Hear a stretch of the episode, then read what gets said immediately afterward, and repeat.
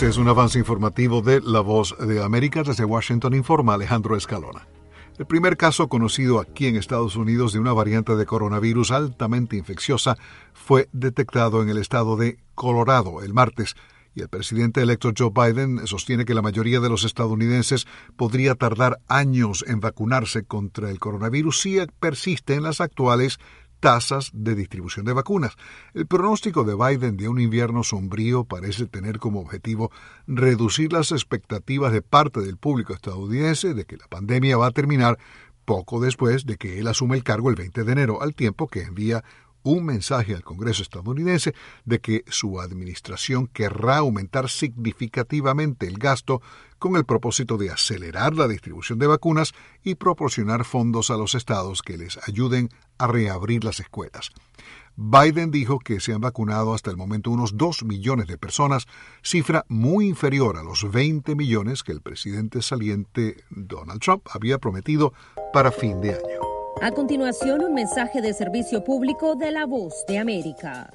Para evitar la propagación del coronavirus en casa, recuerde que solo toma unos minutos limpiar las superficies que más toca en su vivienda, manijas de las puertas, interruptores de la luz, lugares donde come, control remoto, entre otros. Esto por lo menos una vez al día.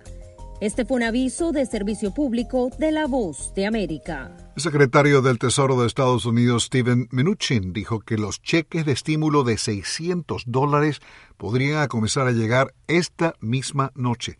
Mnuchin tuiteó esta tarde que los pagos pueden comenzar a llegar por depósito directo en las próximas horas y que continuarán llegando hasta la próxima semana.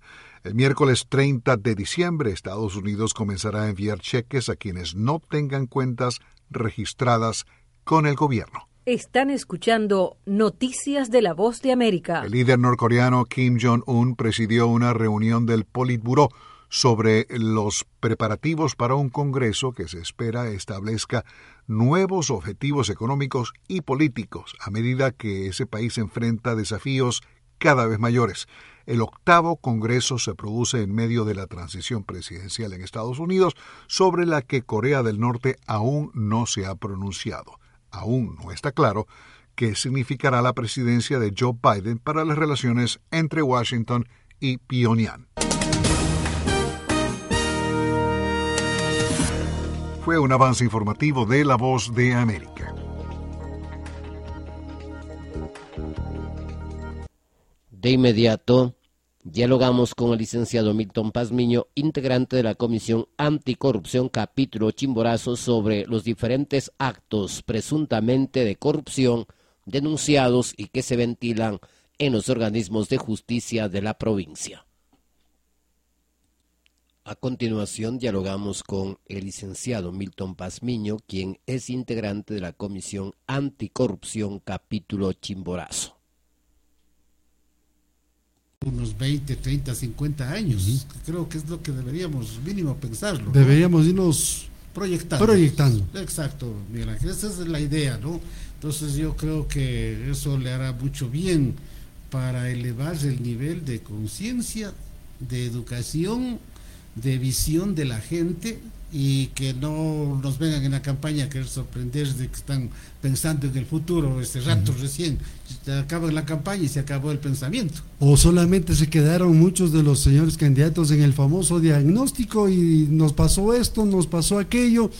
Y ahora cuáles son los planteamientos al futuro para solucionar los distintos problemas que tiene la provincia de Chimorazo y recuperar lo que antes era nuestro y que ahora se ha desvanecido como el viento. Por supuesto, por supuesto. Por ello es que creo que estos meses o prácticamente el año, yo diría 20, que nos ha tenido encerrados, que nos ha tenido tapados la boca, en cierta manera. Confinados. Con esta pandemia nos ha reducido realmente a lo mínimo.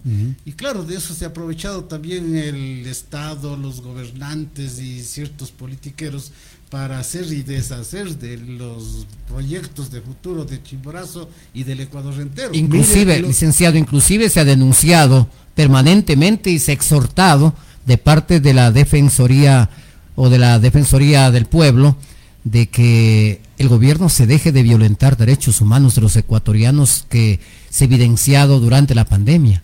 Por supuesto, por supuesto, Miguel. Es que mire, yo por eso digo, no entiendo cómo son tan cínicos estos uh, politiqueros. Yo digo, por ejemplo, y con nombres y apellidos, que yo no tengo miedo de decirles, porque aquí hay que poner nombres. Si no, aquí la gente se pasa de muy lista. ¿Con qué cara el señor Israel Cruz quiere reelegirse? ¿Qué ha hecho en el Parlamento? No votó con el gobierno, con los creos, con los socialcristianos, con la Revolución Ciudadana, por la misma ley humanitaria. Bueno, dígame, ¿cómo llegó Israel Cruz a la Asamblea? ¿Con quién? ¿Aliado de quién? aliado del señor Lazos, porque de lo que me comentaban los que dirigían en ese momento el movimiento Creo, él pagó, dice, creo que 30, 50 mil dólares para que le permitan ocupar la imagen de Lazo y él está ahí asomando junto a Lazo, ¿no? Esa era la explicación que daban. O sea, compró. Compró. Un espacio. Compró. Así es. Entonces esa es una, una forma no correcta, no moral, no ética de cómo llegan. Llegó a la asamblea y le dio el espaldarazo. Por supuesto, esos son los problemas que ocurre porque no tienen ninguna concepción política, ideológica, no tienen principios. Lo que tienen es una idea del oportunismo, del arribismo, es decir, ¿cómo llego yo allá y qué me beneficio de allá? Una vez estando en el sitio, ¿y ahora qué hago? Exacto. ¿Cómo me ubico para seguir vigente. Por eso hay que preguntarle, ¿no es cierto?, en cuatro años, ¿qué ha hecho en favor del Ecuador? que es lo que corresponde a un legislador. O por lo menos, ¿qué ha hecho en favor de Chimborazo? Con declararle a Riobamba que está con los carnavales más cerca al sol, yo creo que Chimborazo y Riobamba no ha ganado nada. Licenciado, no pretendo defender a ningún asambleísta porque ninguno se merece, pero yo creo que no es el único de Chimborazo que ha fracasado. Son los cuatro que han fracasado y no han hecho absolutamente nada en bien del país, peor en Chimborazo. Totalmente de acuerdo, Miguelito, totalmente de acuerdo, esa es la realidad. efectivamente, los cuatro son una vergüenza para la provincia, y no solo de este periodo, del periodo anterior. Hay que recordar qué pasó en el periodo anterior, quiénes estuvieron y qué es lo que han hecho. Porque aquí hay una cantidad de avivatos que se pasan de listos, se ponen a la cola o atrás de un, eh, un proyecto de un gobierno que parece que va a ganar y entonces todos están ahí encaramados para ver cómo me hallo. Porque eso es lo que ha ocurrido, pero realmente no han dejado ninguna huella en favor de Chimborazo. No han tenido la capacidad siquiera de defender la institucionalidad de, la provincia. Esa es la realidad.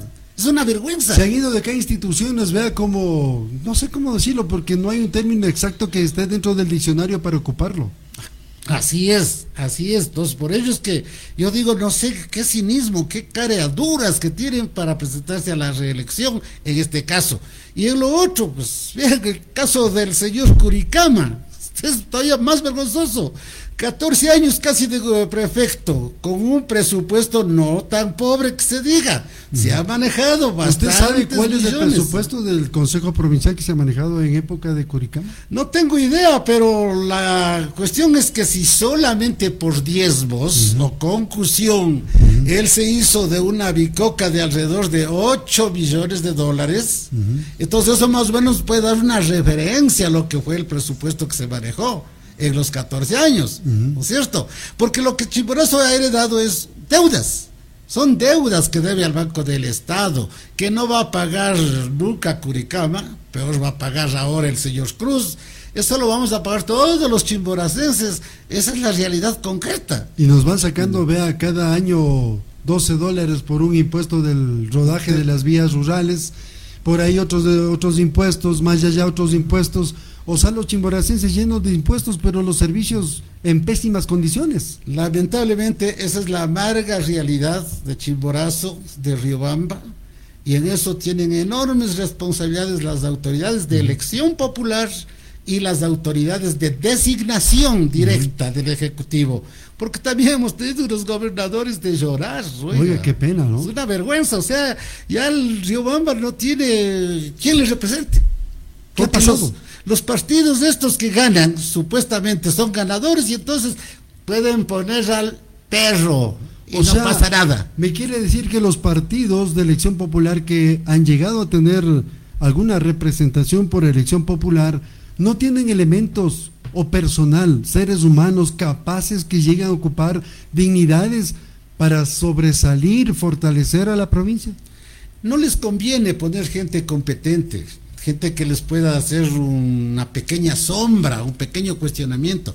Lo que les conviene es tener gente dócil, con bajo perfil. Con el más bajo de los perfiles. Que no piensen más allá de lo que Dios les ha dado. Exactamente, porque ahí es entonces donde pueden manipular.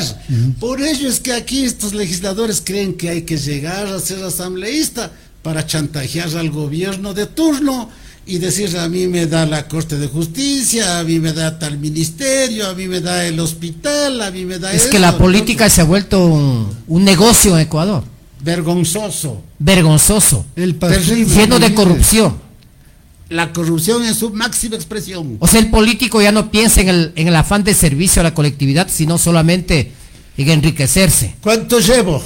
Eso es todo lo que les eh, Es decir, solamente beneficiarse de forma personal y con sus círculos. Y su círculo mañoso. Esa es la realidad. Es lo grave de la política en Ecuador. Eh, lamentablemente estos 14 años nos han dejado esto como la principal herencia, el principal modelo político. ¿Por qué dice 14 años y apenas Lenin, Moreno está cuatro años? Porque es lo mismo, es la continuación de Correa. Sí ha tenido sus discrepancias en algunos aspectos, pero en esencia la política de los 14 años se ha mantenido intacta ¿Los cuatro fueron más corruptos que los diez anteriores? Por supuesto. ¿O fueron iguales? Es la continuación. Se tapan, se hacen discursos anticorrupción, pero los hechos no instrumentan nada. Y entonces, este rato, por ejemplo, de la experiencia que nosotros vivimos, la única que más o menos salva, como se dice, el partido, resulta ser la fiscal. Pero siendo sola, está complicado porque el problema es que no ha podido ser cambiado hasta ahora, por ejemplo, todo el tema judicial. Ella tuvo un boom, pero de un tiempo a esta parte como que le han puesto al margen. El problema es ese. O sea, es que los eh, poderes fácticos que decía Correa están intactos con la política de estos pícaros. Entonces, ellos no van a soltar fácilmente las cosas. Por ello es que usted ve que esta Asamblea Legislativa que está terminando el periodo... Con un 2% de credibilidad. Que, que debería, irse a la casa. Deberían enterrarse si tuvieran sangre en la cara. Pero estos no tienen nada. Estos tienen es uh, tiesto en, la cara. Y en realidad yo por eso digo, ciudadanos, riobambeños, chimboracenses, es hora de que también reflexionemos, porque los electores también tenemos corresponsabilidad en esto. Los ecuatorianos, ¿cómo debemos proyectarnos para que no tengamos una década de 14 años o una década de 10 años o un continuismo? Yo creo que este rato necesitamos recuperar todo lo que hemos vivido. O sea, lamentablemente nosotros somos muy olvidadizos de las cosas, ¿no? Pero quieres demostrado un poco más cerca de la actividad eh, eh, social, política, reivindicativa de la sociedad, estamos eh, sin olvidarnos de lo que han hecho, ¿no? Entonces yo digo, hay que volver a, recordarle a la gente todo lo que ha sucedido, todo lo que ha pasado, para que sobre esa base la gente reflexione y tome una decisión lo más correcta posible. Prohibido olvidar lo que decía algún presidente. Exactamente, eso nos corresponde a nosotros como electores. No olvidarnos de lo que nos han hecho y poder ahora tomar una decisión adecuada, correcta. Aquí hay una desesperación de los corruptos que quieren seguir en la teta. Eso es lo que quieren. Entonces por ahí hay el candidato del municipio, el candidato del Consejo Provincial, el candidato de la reelección todos ellos tienen mucha cola que cortar. Camisatos o camisetazos permanentes que quieren seguir ahí mismo y ahí mismo y seguirnos llevando donde estamos. Y más abajo. Y más abajo, porque Pero Miguel, más abajo si ya estamos topando fondo? Es que Miguel, mire, estos sectores oligárquicos, estos sectores corruptos, mientras más le humillen, mientras más le empobrezcan a la gente, ellos más fácilmente pueden gobernar. Por ellos se molestan cuando un programa de opinión como este hace el análisis que estamos haciendo. Entonces, nosotros somos los malos para ellos. Pero vea, licenciado, ¿a dónde más nos quieren llevar estos políticos si cuando usted va al mercado encuentra la, al ama de casa que apenas va llevando 5 dólares al mercado? O muchos dicen ahora tenemos que llevar el dinero en canastas y las compras llevamos en funditas. ¿A dónde nos quieren llevar esos políticos? A que estemos arrastrándonos, perdamos completamente la dignidad. Ahí es donde cuajan estos famosos bonitos los bonos de la pobreza, los bonos de los minusválidos, los bonos de esto, los bonos del otro. Pero si a muchos ciudadanos les han quitado ya los bonos. Pregunte ahora en el Ministerio de Bienestar Social a cuántos han sacado en el año 2020 y a cuántos más van a retirar en el 2021. Y lo peor de todo son aquellas personas con discapacidad. Que da una pena ver a esa pobre gente que no tiene ni para movilizarse peor para llevar algo a, su, a su casa. Pero si ve a Miguel Ángel, es tanto el cinismo de esta gente que el señor Israel Cruz con el asunto de la discapacidad, con su famoso carnet, mientras como usted dice, gente que realmente necesita de eso, no le dieron y no le dan. Uno, dos, en el propio Ministerio de Inclusión Económica y Social, y social ¿Cómo es posible que sus funcionarios, sus empleados, se roben nueve millones de dólares de estos bonos de la gente? Oiga, ¿cómo se retiran el dinero, no? Imagínense. Y que no tengamos la capacidad de un tribunal de justicia de cerrarles a todos estos pillos. ¿Dónde están los jueces? Ah, ese es el problema. Ese es el problema que tenemos. Esa es la debilidad que tenemos. Entonces, por ello es que necesitamos asambleístas y un gobierno que quiera cambiar eso. Yo digo, por ejemplo, debe ir a la Asamblea a hacerse un montón de reformas en el Código Penal, reformas en la Contraloría, en la ley de Contraloría, reformas en varias leyes. Ustedes hablaban antes reformas en el propio Código de la Democracia. Claro. Porque ahora con el mayor cinismo, con el mayor cinismo, este señor Curicama, con medidas cautelares, porque él debe estar en la cárcel. Él tiene sentencia de un año y Claro, como la ley laxa, montada por el correísmo y sostenida por el morenismo, entonces decían, si es que la sanción es de uno a tres años, puede el reo solicitar suspensión hasta cuando se le asome otra causa, ahí recién se le ejecutaría la primera. ¿ya? Entonces él se acogió a ese derecho. Y entonces la Corte de Justicia, el presidente de la Corte, le determinó que tiene que ponerse el famoso grillete. Y resulta, así debería estar caminando el señor. Aquí tengo la foto. ¿Cómo debería estar caminando él? Así debería estar. Vea, Miguelito. Así debería estar caminando. Sin embargo, eso A ver, a ver, indiquemos a la cámara, por favor, licenciado. Ya. Así debería estar eh, caminando, eh, en este caso, este candidato a la Asamblea. Por supuesto. Pero los grilletes también ya se acabaron en el país o no llegaron. Es decir, ahí está el problema también de la justicia. Vea usted. O sea, imagínese usted. El Ministerio de Gobierno. Se acaban las pilas, No tiene grilletes. ¡Qué vergüenza este país! Es decir, el mismo, mire, mire, es decir, el mismo Estado está, está eh, violentando la ley. Así es, así es. Esa es la realidad. Y por ello es que yo me extraño y digo, bueno, carajo, ¿cómo es que podemos resolver estos relajos? Pues? Porque si usted se roba una gallina por hambre, por necesidad, a usted sí le cogen y a la capacha. O sea, el pueblo sí le sancionan con el máximo. Es decir, la, justicia sigue siendo para el de Poncho. Para el de Poncho. Pero para los oligarcas, para los políticos y para todos los, los que se han robado tanto dinero en el país, no hay, no hay justicia, no hay ley. No pasa nada. Son más machos, más valientes. Por ello es que tiene la osadía de apelar a la sentencia del contencioso electoral este señor para decir que ahora... ¿Usted se refiere a Curicama? Sí, señor. Ok. Porque yo estoy al pie de ese, del cañón, en ese caso estamos en el contencioso. Ya vamos a entrar en materia, ya vamos a entrar en materia, licenciado. Vamos a entrar en materia a ver qué ha hecho la Comisión Anticorrupción y cómo mira, cómo mira el, el accionar de la justicia sobre los casos denunciados de presuntos actos de corrupción acá en Chimborazo. Bueno, no hay problema, el rato que ustedes lo plantean eso entramos, pero yo digo de manera general, este es el escenario. Es valía una introducción general a la situación que, está pasando. este proceso electoral. Y por ello mi llamado a los riobambeños, a los chimboracenses de nacimiento o porque hemos llegado y esta tierra nos abrió las puertas hagamos el mejor de los esfuerzos para seleccionar gente racional, no mañosos que ya han estado en el poder, porque esta gente que ya se ha, hecho un callo con el poder, creen primero que son los únicos. Segundo, creen que somos una tarea de idiotas los ribambeños, los chimboracenses, y entonces aquí yo soy candidato a como me dé la gana el reto que yo quiero. Y eso tenemos que cortar. Y hagamos una selección de gente honorable, aunque no tengan eh, antecedentes de haber estado en el cargo público.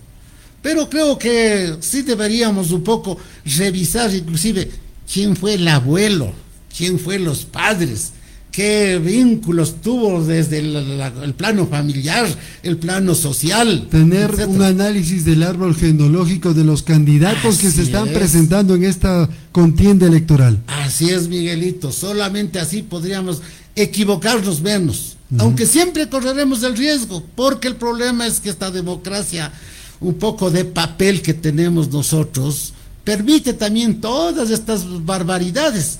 Y por ello es que no es tan sencillo hacer una reforma y un buen código de la democracia. Porque ahí deberíamos poner orden. ¿Cómo es posible, por ejemplo, este caso de este señor no debería haber sido calificado? Y, como ahí- él hay a nivel nacional un montón. Exacto. Ahí Entonces, yo, está yo ahí- señor yo ahí digo, los partidos políticos, los partidos políticos Claro. también son de papel, son una vergüenza, porque no hay un partido político que haya puesto siquiera un, las cuatro letras, Es que, me algunos, opongo. es que algunos partidos y movimientos políticos tienen sus dueños, sus casicazgos. y trabajan en sociedad, aunque en el discurso pueden estar a veces en contra, se pelean como pelea de perros, pero luego están unidos, No, se pues, tratan de sacarle la cabeza al Es pueblo. decir, hacen espíritu de cuerpo. sí, sí, sí, entre sí, sí. los políticos, los partidos, los dueños de los partidos y todo ese círculo que, que pretende llegar al poder. Entremos en materia, licenciado, ahora sí. El licenciado Milton Pazmiño es integrante de la Comisión Anticorrupción Capítulo Chimborazo. ¿Qué ha pasado en el 2020? ¿Cuál es la ¿Cuántos casos? cuál es la, la- el accionar? ¿Cuál es el trabajo? ¿Cuáles son los resultados dentro de lo que ha sido eh, la Comisión Anticorrupción acá en Chimborazo, Pero antes de eso, ¿cuántos casos usted está teniendo en la mira? Bueno, nosotros tenemos más de una docena de casos aquí en la provincia. ¿Los más relevantes? Los más relevantes han sido un tema que no se ha resuelto hasta ahora, el parque industrial de Ribambe. Y ya va buen tiempo. Estamos en eso varios años. Eso digo, va buen Varios tiempo. años, Y ¿no? Bueno, al parecer los interesados o los, o los involucrados quieren que siga pasando el tiempo para que quede Desde cero. cuando un alcalde fue encerrado. Así es, lamentablemente esa es la historia y no nos entra la lección. Y seguimos nombrando pícaros. yo, sé, de- yo sé decir en mi casa, ¿no? ¿Por qué no sabría que van a vender a, a precio de gallina muerta esos terrenos para yo comprar un poquito? Calle, nomás dijo a dos dólares del metro. Ya es eh, un regalo, ¿no? Claro. Dios le pague, hubiera dicho yo también. Claro, imagínese, el más pobre. Sí hubiese podido comprar por un lotecito de 200 metros. O se lotizaba y sacábamos mucho más Siquiera dinero. de 120 metros ya va a ser mi chocita. Pero es que las cosas importantes como estas, donde hay mucho dinero, no le avisan, no le publican. Es que no es mucho solamente dinero. es el círculo de amigos, nada más. el que no es mucho dinero, dos dólares y algo más por un metro cuadrado en el parque industrial. Yo no considero mucho dinero. No, yo No me, sé. no, Sí, yo me refiero, yo me refiero más bien que, que esas cosas importantes, o sea, importantes, porque, o sea, mire, vender a dos dólares el metro cuadrado significa un regalo más que un regalo. Pero eso no le van a avisar a usted, pues no es que esa situación se hace entre amigos, entre panas, entre la gente, esos círculos que son los que los que siempre aprovechan estas oportunidades entre comillas, licenciado. Y lo más preocupante es ver, Miguel, que ni los propios inversionistas del parque industrial han sabido que vale dos dólares el metro cuadrado para que compren los hangares que ellos han hecho ahí o estén arrendando. Es una pena, licenciado, eso. Es una lástima, ¿no? Yo digo por eso, nosotros tenemos un problema nacional y un problema local en este caso. Mire, nosotros tenemos unas élites económicas poderosísimas en el país que solo piensan para sí, pero no piensan para el país del cual viven. Y por ello es que aceptan, por ejemplo, esto de la enajenación de los bienes públicos. Si quieren vender las empresas eléctricas, venden. Si quieren vender ferrocarril, vendan. Si quieren vender CNT, vendan. no les importa un pito. Pero estamos perdiendo nuestra identidad. Ah, eh, pero esta es la forma como actúa el pensamiento, lamentablemente, en Ecuador, de estos círculos de dominación. Y eso que ocurre en lo nacional, ocurre en lo local, con los caciques. pequeñas proporciones. En escala menor, simplemente, ¿no? Pero donde hay mucho que tiene también enormes repercusiones. Claro. Entonces, ¿qué ocurre? Que aquí estas informaciones son privilegiadas, como se llama. Secretos de Estado. Entonces, aquí, como dice Miguelito, solo mis panas saben que esto va a ocurrir. Es que verán comprando rapidito terrenos. Es como cuando, licenciado, permítame que le corte, es cuando, como cuando en los municipios también ya se proyectan por dónde van a salir las avenidas. las nuevas vías. Mire la avenida del norte, vaya a ver. Esta nueva avenida de Riobamba. Vaya a ver quiénes o quién, o, a quién ha beneficiado y cómo se han hecho los grandes negocios ahí. Terrenos que antes valían, hablemos en términos propios, ¿no? 6 mil dólares en el sector de El Carmen, Cantón Guano Hoy me decía un ciudadano que valen como 30 mil, como 25 mil, un lote de 200 metros cuadrados. Debe ser, debe ser. Y eso pertenece a un ex prefecto, a un ex alcalde del Cantón Guano y a otro concejal que todavía sigue en el municipio de Cantón Aquí Guano. está, parte de los, del condueño de eso. Y todo un grupo. Se compraron, vea, se compraron lomitas, lomitas, ¿no? Y fraccionaron. Así es, así es. Y el actual no es que era inocente, no es que no sabe, no es que no tiene, también tiene su parte. Sí, esto es un amarre. Entonces, eso que hemos visto allí objetivamente y que seguramente de los 250 o 180 mil que vivimos en Riobamba ni siquiera tenemos idea, no conocemos, no entendemos, eso mismo pasó acá en el parque industrial. Acá inclusive mejores condiciones porque con toda la obra de infraestructura, canalización, agua potable, energía eléctrica, aceras, bordillos, sí es todo. Obra de infraestructura que no es para tipo vivienda, sino para poner unas empresas. para que eso, cuesta mucho más. Para eso es lo que se no de parte del municipio esa fracción de tierras. Lamentablemente así es, los ah, propios uh, beneficiarios, entre comillas, como usted decía, los industriales que tenemos, entre comillas, ni siquiera se mosquearon. También pensaron ahí, me imagino yo, decir, ¿qué cosa me llevo yo? Contar que a mí me den esto, que a mí importe el resto. Claro. Un poco es esa la lectura que yo tengo, ¿no? Porque si hubieran sido responsables, debían haber defendido a capa y espada eso como un patrimonio no solamente de ellos, sino de sus propias generaciones a futuro. Pero no lo hicieron eso. ¿Qué acto de irresponsabilidad, licenciado, de que estas autoridades que endosaron el parque industrial a terceras personas no piensen en la juventud, no piensen en sus descendencias, porque vemos que Riobamba no tiene empresas que den fuentes de trabajo a la colectividad, a la población económicamente activa. Yo me imagino cómo van a estar nuestros hijos más adelante si aquí no es una ciudad de proyección de trabajo. Acá si no estamos empleados en el Consejo Provincial, en los municipios o por ahí en alguna otra entidad pública, no hay más trabajo. No hay que trabajar. Es la realidad. No hay más que trabajar. Es la realidad. Por ello es que yo le digo, yo sostengo esta tesis, ¿no? Las oligarquías nacionales así hacen al Ecuador estas oligarquías pequeñas en Chimborazo o en cualquier otra provincia pequeña hacen lo mismo, les importa un pito. ¿Cuál es el otro ¿Cómo combatir? ¿Cómo combatir, licenciado? esos, amarres, esas componendas, esa corrupción que está a todo nivel y en todo lado. Mire, eh, yo veía el otro día algunos datos que también se, se está presentando a través de las universidades por ejemplo, Contraloría observa, observa fuertes observaciones a las universidades locales sobre el tema de los procesos de contratos o de nombramientos o los procesos de, eh, de selección, de selección de, de, de, profesores, digamos, en estas universidades. Es decir, mire, nos damos cuenta que en todo lado, en todo lado está más bajo, al más alto nivel está la corrupción. O sea, ¿cómo combatir aquello? Una forma es estos programas, por la posibilidad de llegar a varias personas que... Y poder llegar a la conciencia de la gente para que se estén sintonizando, porque el otro problema es que también por la incultura de nuestra gente, por el poco interés que tiene nuestra gente, oye, en un programa de esto, como se está analizando, ah, no, mejor voy a esto otro, cambian. Eso es una... Permítame un segundito, licenciado, nos escriben desde Estados Unidos, les saludamos a Giovanni y familia. Nos dicen que la vieja política debe desaparecer, ahora tiene que venir la nueva.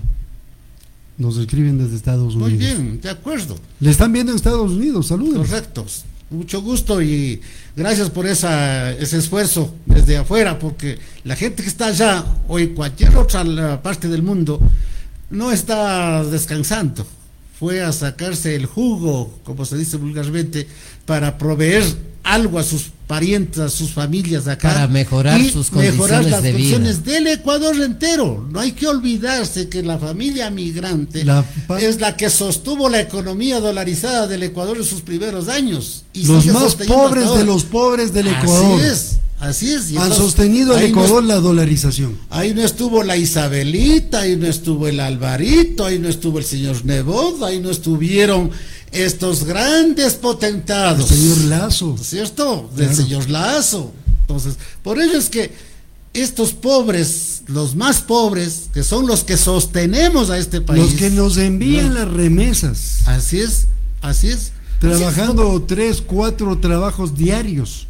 Yo tengo una hermana en Italia, ya está como 20 años allá. Salúdele porque le está escuchando. Si es que nos está escuchando, hermana, aquí está tu hermano también peleando. No seguramente como tu trabajo, pero... Pero peleando por la, igualdad. Ideas, trazando líneas para ver si es que este Ecuador cambia y se transforma. Licenciado Pazmiño, volvamos un poco a, a, a lo que, que, a la materia de lo que nos compete un poco por el tiempo. Eh, un caso, un caso que en el cual ha trabajado y está trabajando eh, la Comisión Anticorrupción es el tema del parque industrial. ¿Cuáles son los otros, los otros casos denunciados de corrupción y cuál es el seguimiento que ha hecho la comisión para que estos casos realmente avancen a través de la justicia? Nosotros hemos intervenido en el tema de concusión tanto del Consejo Provincial cuanto del, del Consejo Cantonal de Riobamba, porque estos son hechos evidentes y hay prueba documental, que es lo más importante. Eh, un ex prefecto involucrado en eso. un alcalde actual involucrado, en eso. Esos temas están este rato por esta interferencia del contencioso electoral un poco parados. Frenado, En todo caso, creo que según la versión de la semana anterior que eh, conversamos con el presidente de la Corte de Justicia, está fijado allá la fecha para determinar las responsabilidades que corresponden en este caso. En los dos casos. En el un caso, del en el caso del, del ex prefecto. Ya. Espero que eso continúe. En el otro caso está también solicitada que se fije día y fecha para la formulación de cargos ya en el tribunal de la Corte de Justicia por parte de Fiscalía. Esos son, pues, Además de eso, en el propio gas municipal tenemos el tema de enriquecimiento ilícito no justificado. Eso es una denuncia sobre la base de un informe de la Unidad de Análisis Financiero del Ecuador, la UAFE. La UAFE. La UAFE. Porque hay aquí unas riquezas asombrosas de la noche a la mañana, ¿no? Entonces, todo eso está en un proceso de investigación, están haciendo varias versiones, hemos tenido dificultades para que vengan los funcionarios de la UAFE acá. Ellos quieren que la fiscalía vaya allá la Fiscalía determinó que tienen que ir acá. ¿Qué es la UAFE?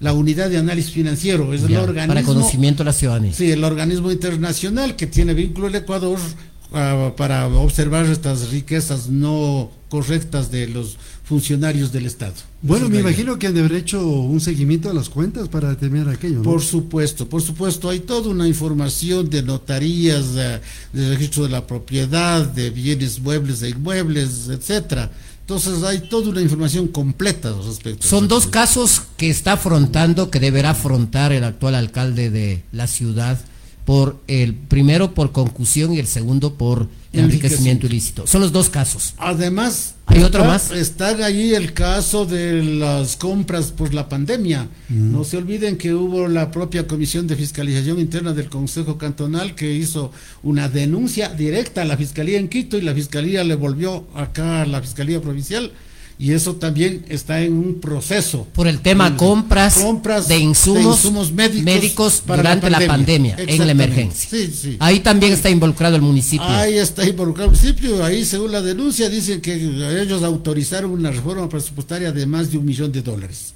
y realmente lo que compraron no cubre esos valores. Entonces tienen que responder. ¿Quién es el responsable directo? ¿Quién es el que administra la ciudad? El administrador de la ciudad. El administrador y el financiero. Tendrá que afrontar directamente Tiene estos que casos. Responder por esas cosas, ¿no? Entonces, esos son temas que, igual que lo que ocurre en los lugares municipales otros, ¿no? Porque en ese tema está involucrado Colta, está involucrado Guamot, está involucrado Alausí.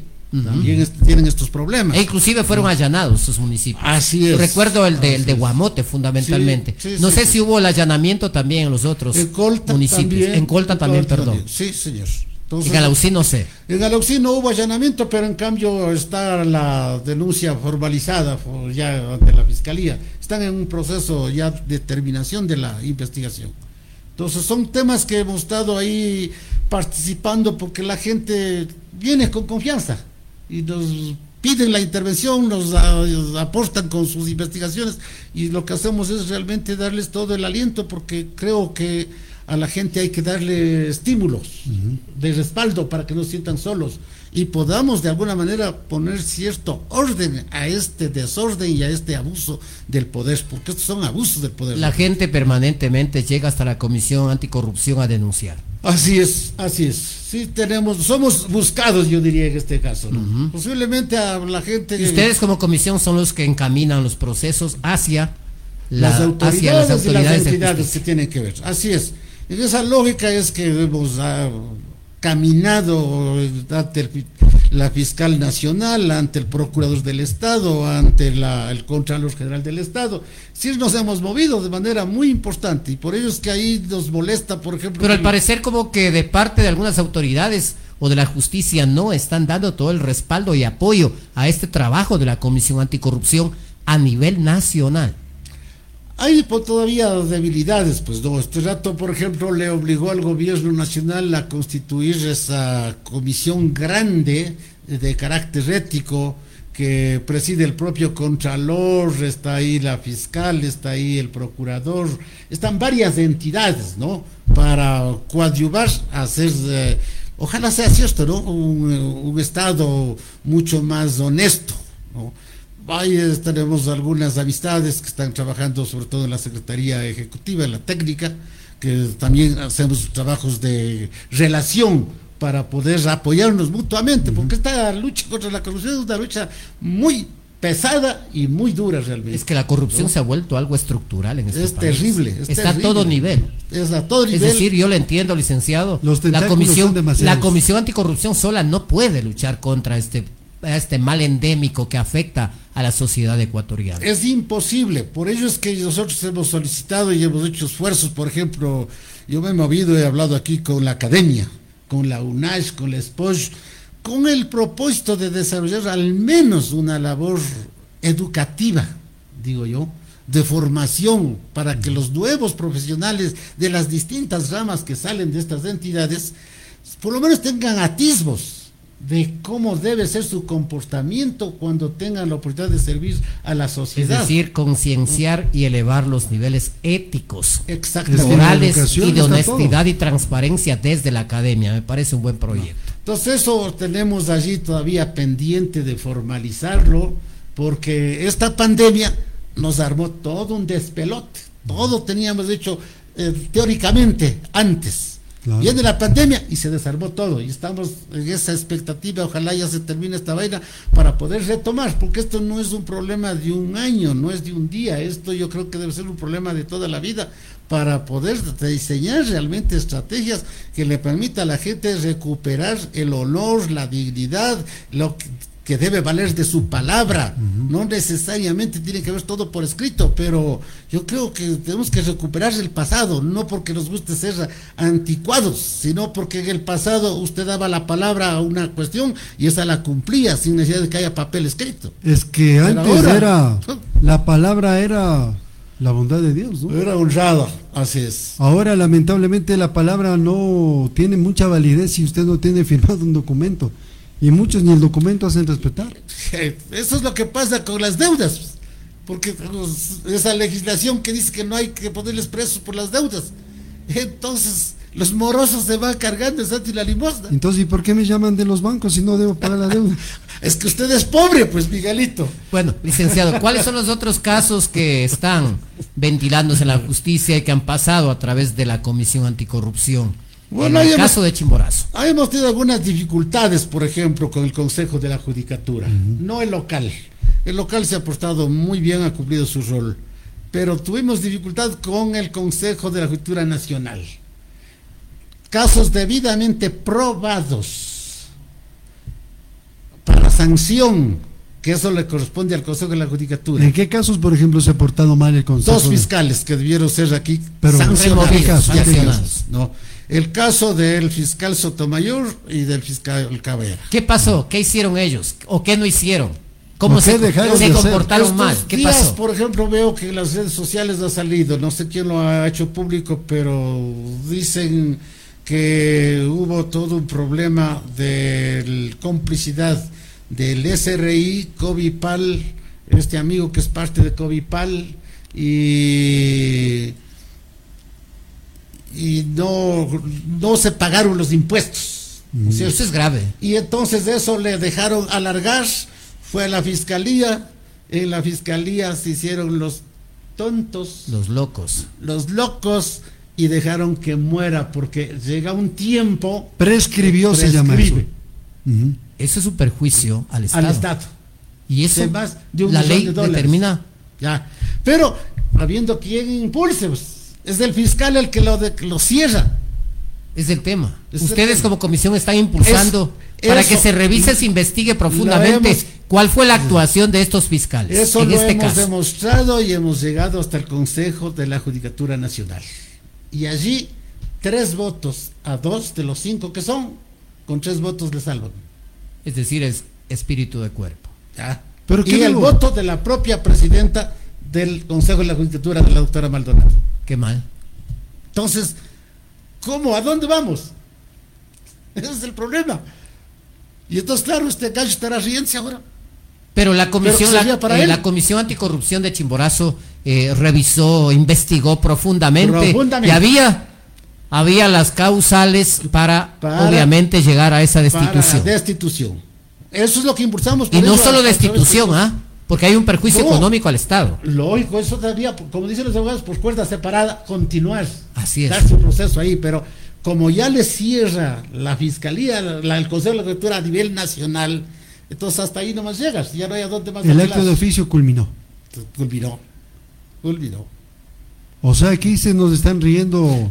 Se van riendo. Es decir, por obra y gracia de ellos eh, se salvaron. La Comisión Anticorrupción no tiene, no tiene lo que dicen los abogados, espíritu de cuerpo para hacer cumplir. No tenemos con, a dónde acudir. Entonces, por eso estamos pensando en hacer tal vez un, control jurídico, se llama tal vez podamos por esa vía ir. Estamos detrás de ver si hacemos una audiencia directa con la fiscal Diana Salazar para decirle, bueno, pensamos que por aquí puede ser una salida. Necesitamos resolver este relajos, porque esto no está bien. O sea, es que esa es la debilidad del Ecuador y es la debilidad de la legislación. Si no hay sanción ejemplarizadora para los autores de estos delitos, realmente aquí seguirá la corrupción.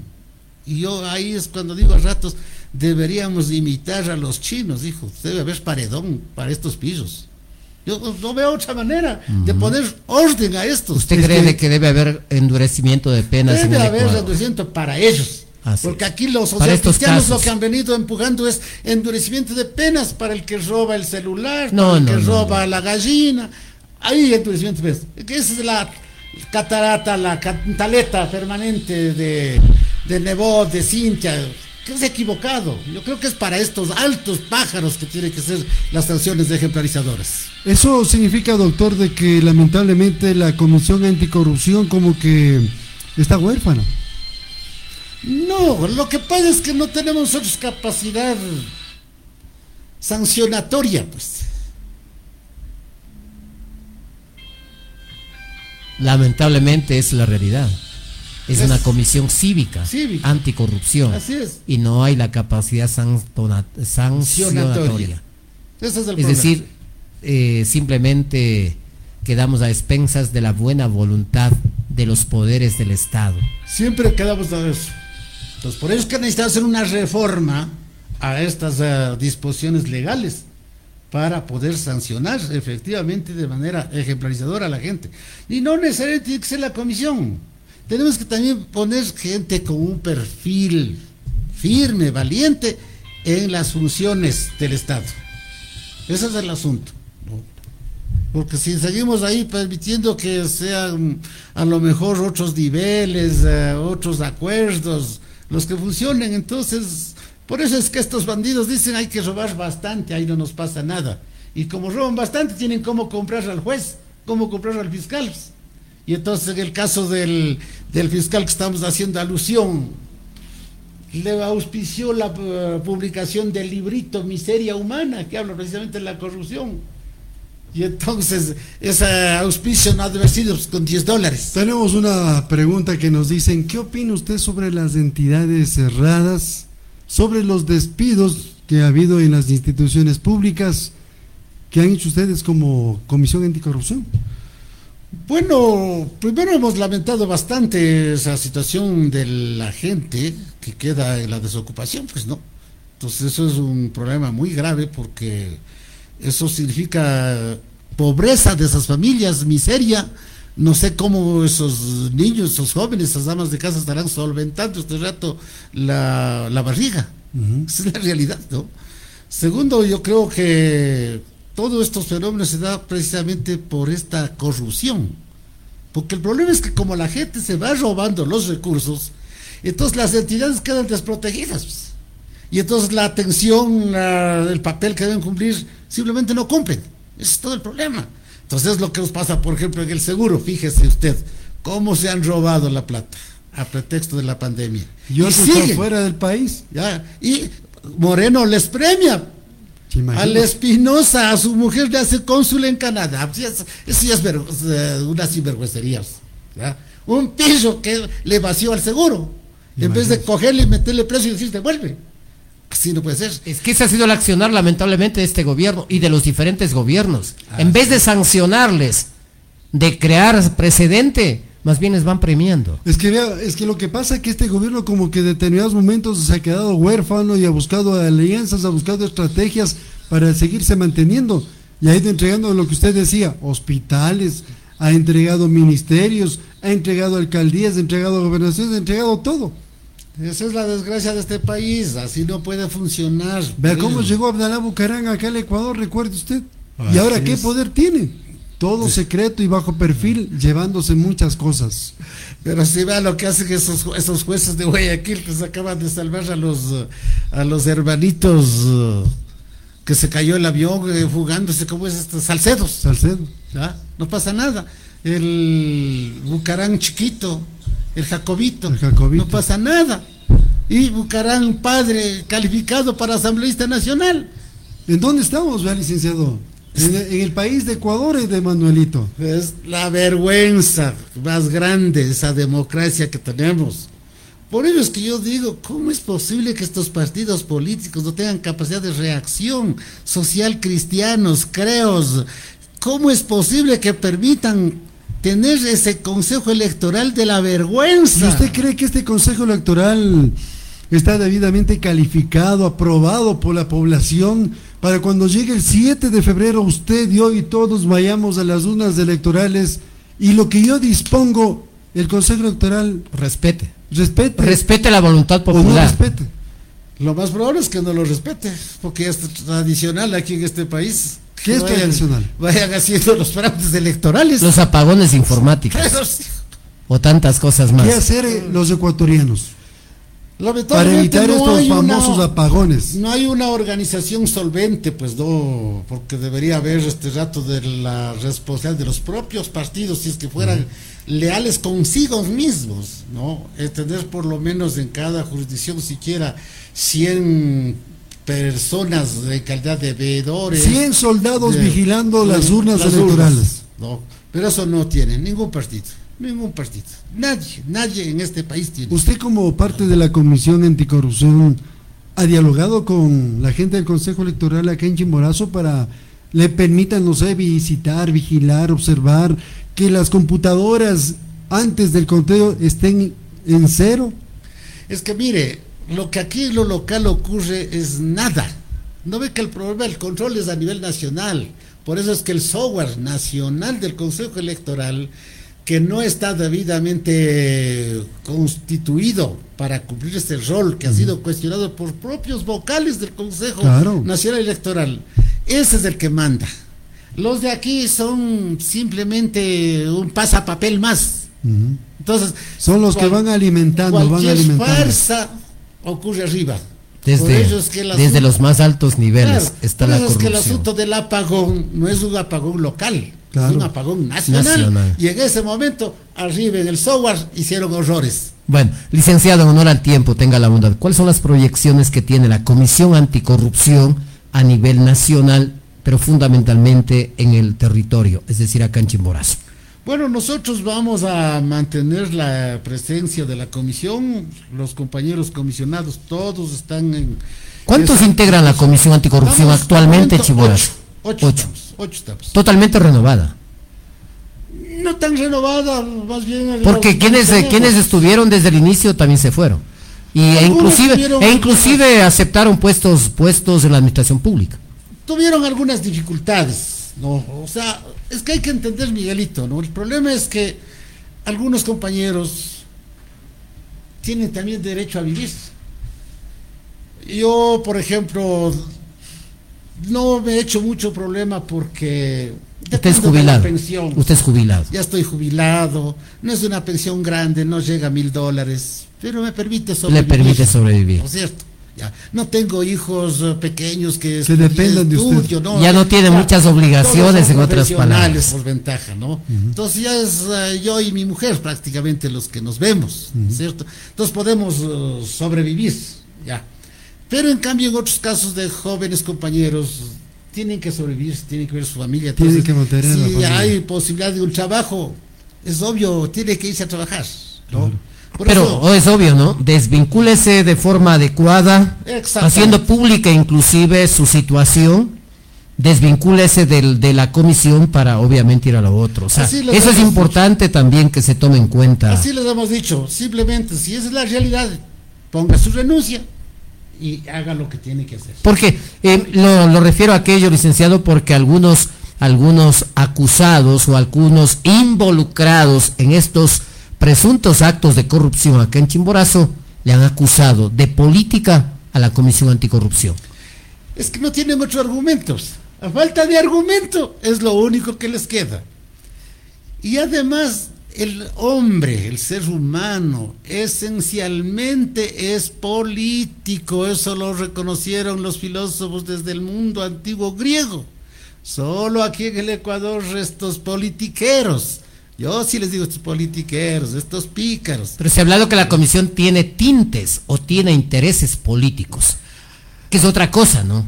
Bueno, fuera que tengamos intereses políticos, yo les he dicho, vean, en algunos casos, si los que estamos ahora en esa comisión seríamos autoridades en esta provincia, les daríamos un ejemplo de cómo administrar sin robar, sin robar. Es decir, transparencia. Ah, porque aquí lo que honestidad. necesitamos es educar a la gente también desde esos cargos, para decir, transparentar, por ejemplo, cuál es el presupuesto real del Consejo Municipal de Riobamba. Porque cuando yo estuve de concejal, toda la vida el financiero, los cuatro años, nos comió el cuento y me comió el cuento a mí también. ¿ya? porque así es uno es ingenuo cuando va por primera vez a un cargo. El presupuesto del municipio de Riobamba nunca llegó a 20 millones, nunca llegó a 20 millones, en los cuatro años. Cada año 20 millones. Pero en la vida real resultaba que gastaban 50, 60.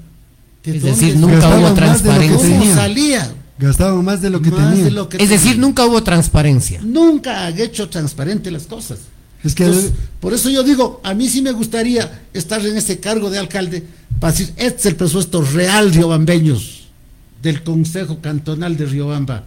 Y con este presupuesto, a ver, vamos a discutir qué es lo que vamos a hacer y no esa pantomima de que hacen de que el presupuesto participativo, que es un cuento, nada más, un cuento. Y algunas gentes se prestan para eso, desgraciadamente. Y que se transparente todos los procesos, sería lo dable. el gasto corriente exactamente cuánto representa, cuánto tenemos para inversión, cuál es el presupuesto municipal o del consejo o del gobierno de la provincia. Pero eso, eso lamentablemente como que no existe una verdadera y auténtica eh, transparencia. Se habla de que eh, las cifras están a través de, a través de, eh, en este caso, la página web de la institución, pero en la práctica como que no son, no son los, los, los datos, como usted decía, no son los datos reales, verdaderos, sino más bien los que ellos creen que deben publicar. Exactamente, es decir, con los cuales siempre nos tienen embobados y entonces asoman como sacrificados, ay pobre alcaldecito, como con tanto sacrificio le llega esta obrita, este adoquín, este, esta ah, manzanita de adoquín y ya, con eso la gente se contenta. Yo no digo que no hagan eso, pero con eso no resolvemos el problema del desarrollo de la provincia, del cantón. El problema es que tenemos que pensar seriamente cómo es queremos uh, desarrollarle al cantón Riobamba entonces, por ello es que aquí hicimos un trabajo con un grupo de ciudadanos que no pertenecemos a organizaciones partidistas, sino tenemos una actitud política, sí, pero hemos desarrollado con Rosa Matilde Guerrero y Ruda Regui, que ahora es funcionaria de la Superintendencia de Bancos, un proyecto de desarrollo que podría ser, pero para eso se necesita el aporte lamentablemente del GAD municipal, del GAD provincial, del propio Estado, porque solos nomás con no buenas voluntades no es posible. Entonces por ello es que yo digo, ideas no nos faltan. Pero falta el apoyo del Estado. Falta es el Estado que entienda. Y debería haber mayor compromiso del Estado, del gobierno fundamentalmente nacional. Recuerdo claramente, este gobierno que ya se va, por fin, lo dijo, de que uno de sus objetivos va a ser hacer una cirugía mayor a la corrupción, pero no ha hecho absolutamente, nada. Absolutamente nada, es decir, no ha habido el compromiso y la decisión política de este gobierno para combatir verdaderamente la corrupción. Así es. Vea, ahorita han hecho bastante demagogia, por ejemplo, dicen que están haciendo créditos, le están dando fiada la plata a los emprendedores, porque ese es el discurso, ¿no? De hasta 5 mil dólares pero yo digo, si yo como Estado le doy a usted, Miguel Ángel, 5 mil, a usted, Miguel Ocaña, 5 mil, ¿qué hace usted con 5 mil dólares? Con 5 mil no se puede armar un emprendimiento. es un cuento, es un eterno Se convierte en dinero de bolsillo. Entonces yo digo, ¿cómo lo podríamos resolver este problema? Si cogemos por lo menos a 10 Miguel Ángeles y decimos a cada uno va a tener 5 mil, hacemos 50 mil. Ahora pensemos, ¿qué proyecto concreto de emprendimiento vamos a hacer con 50 mil? Tal vez podríamos salir así. Si cogemos a 20, ya no sería 50, hacemos 100 mil. Pero así ordenada, organizadamente, ahí la academia que nos ayude a desarrollar un proyecto concreto.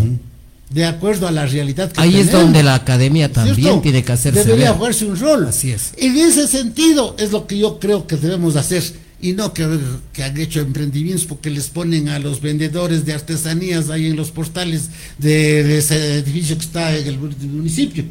Ah, están ahí 10 o más de estos emprendedores solitos que han hecho sus propios trabajitos manuales y vendiendo ya. no están haciendo el emprendimiento. Esta es una farsa, en otras palabras. licenciado, en la parte final no tenemos más tiempo. En la parte final, licenciado, ¿cuál sería eh, decíamos la proyección que tiene la comisión y cuál sería su mensaje final al pueblo de Chimborazo.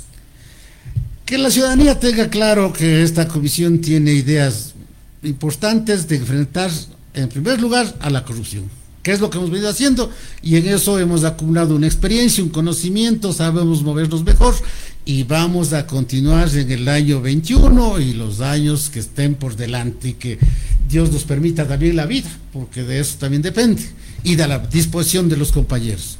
Segundo, vamos a seguirnos preocupando tanto del tema de la corrupción como de las posibilidades de un desarrollo de la localidad, del territorio porque vamos a ir planteando y ojalá en esa lógica podamos hacer este convenio con las dos universidades grandes de Riobamba y podamos involucrar a la academia en la formulación. Yo conversaba con el rector de la UNAS, el ingeniero Nicolás Samallego, y me decía, vea Milton, ¿por qué no hacemos una agenda de desarrollo? Es lo que queremos. Y el desafío está planteado una agenda de desarrollo en donde la academia, la comisión y todas las entidades de buena voluntad que quieran meter mano, lo hacemos. De Pero que seamos pragmáticos. Por supuesto. Porque si somos demasiado teóricos no pasa nada. Por supuesto. Es un problema en Chimborazo. Por supuesto, necesitamos ver eso. Por ello es que también nos interesa este tipo de relaciones a nivel de Quito, porque a la final allá es donde se cocinan las cosas, ¿no? Así es. Y si desde allá tenemos un aval de alguna entidad del Estado, de buena voluntad, ojalá eh, haya una designación de un buen gobierno. De eso va a depender el futuro de este país. Así es. De eso va a depender. Podríamos salir y ojalá tengamos aquí también unos asambleas, asambleístas racionalistas. Que no sean igual que los, los que ya se van. Así es. Ojalá tengamos esa oportunidad para poder hacer un equipo y decir, trabajemos alguna vez unidos para darle salida a las aspiraciones de Chimborazo. Eso es básicamente el mensaje. Y lo otro también sería de que a la espera y en, en la confianza de que los organismos de justicia realmente eh, puedan actuar y procesar eh, sobre las denuncias que están presentadas, como usted indicaba, de presuntos actos de corrupción. Por supuesto, necesitamos en eso calificar, por eso nosotros hemos dicho, pero ¿hasta cuándo ese Consejo de la Judicatura cambia la Corte Nacional de Justicia? Pero usted ve este concurso nacional que va cada vez quedando en cero y que se les dijo oportunamente no hagan, no es la coyuntura, no es favorable para eso. Sin embargo, empujaron eso y ahora no sabemos qué es que ocurra. Y cuando desciende a las provincias y cuando desciende a los niveles uno, que sería los jueces de cantones, etcétera, ¿no es cierto? Si es toda una cadena.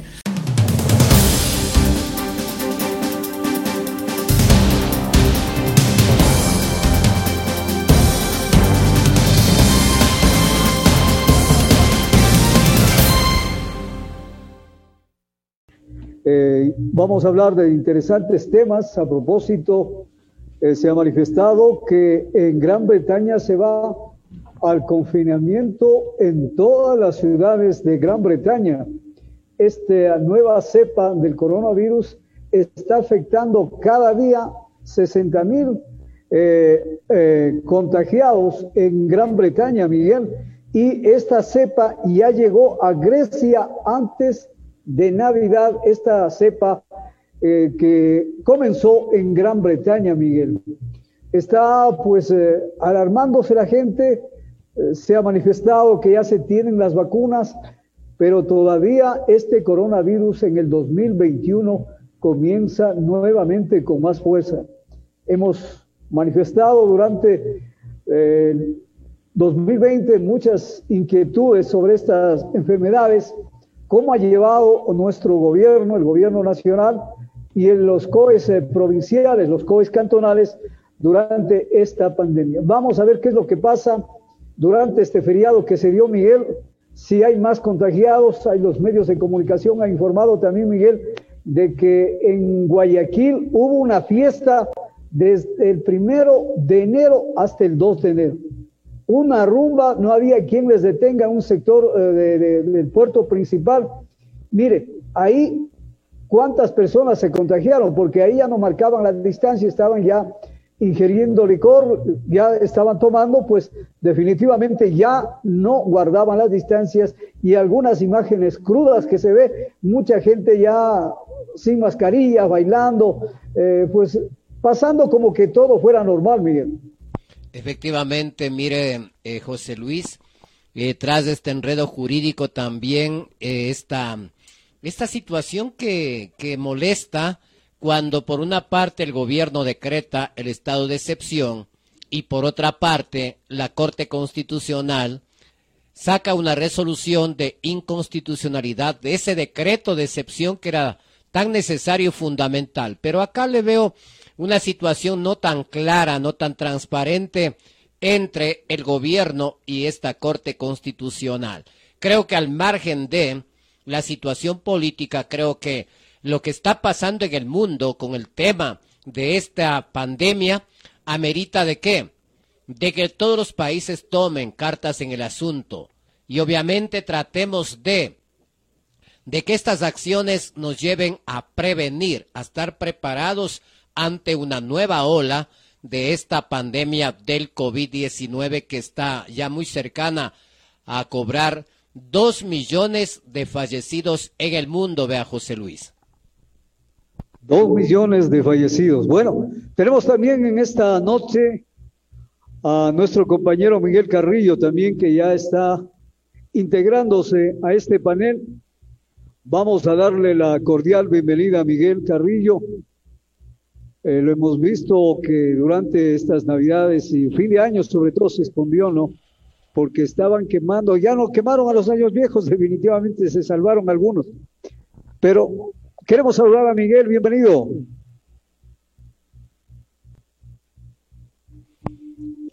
A ver a Miguel Ángel Carrillo, por favor, activar su micrófono para poder tener el audio respectivo en este análisis que lo estamos realizando en torno a la amenaza para el mundo entero que sigue constituyendo la pandemia del COVID-19.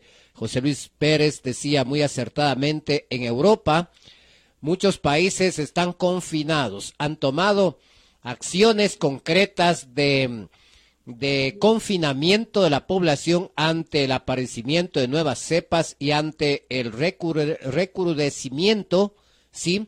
De esta pandemia que sigue cobrando la vida de muchas personas. Hay muchos contagiados, muchos casos confirmados en el mundo y decíamos ya cercana a la cifra de dos millones los fallecidos en el, en el mundo entero. Miguel Ángel, buenas noches, bienvenido. ¿Qué tal, José Luis? Miguel Ocaña, un gusto saludarle. No sé si me confirma cómo está el audio, me imagino que está ya muy bien.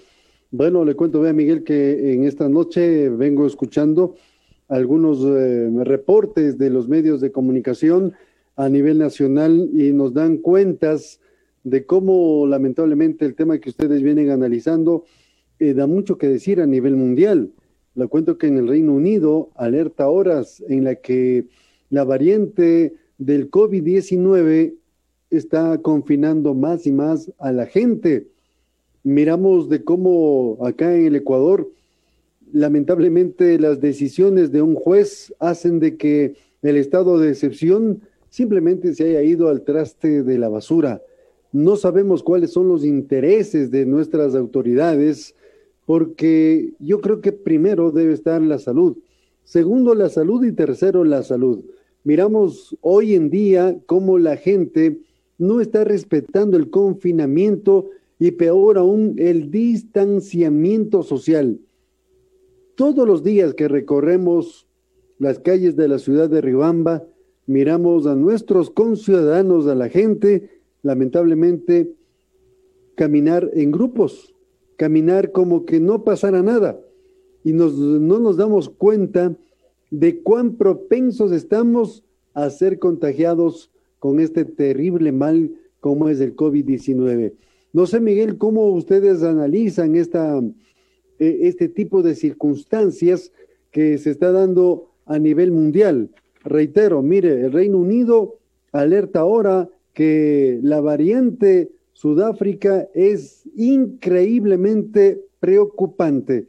El COVID en África lamentablemente está cobrando cientos y cientos de vidas humanas. Miguel. Efectivamente, mire, eh, ya está también en África. Sobre el tema de la Corte Constitucional que dio al traste eh, lo que el gobierno nacional. Pero mire, eh, Miguel, no sé si usted se percata, la viveza criolla, ellos dan al traste esto, la Corte Constitucional, pero ya cuando pasó eh, la Navidad, ya pasó el fin de año, ahí se dan cuenta que es inconstitucional. No, mire, este mire, mire, José Luis y amigos que nos escuchan.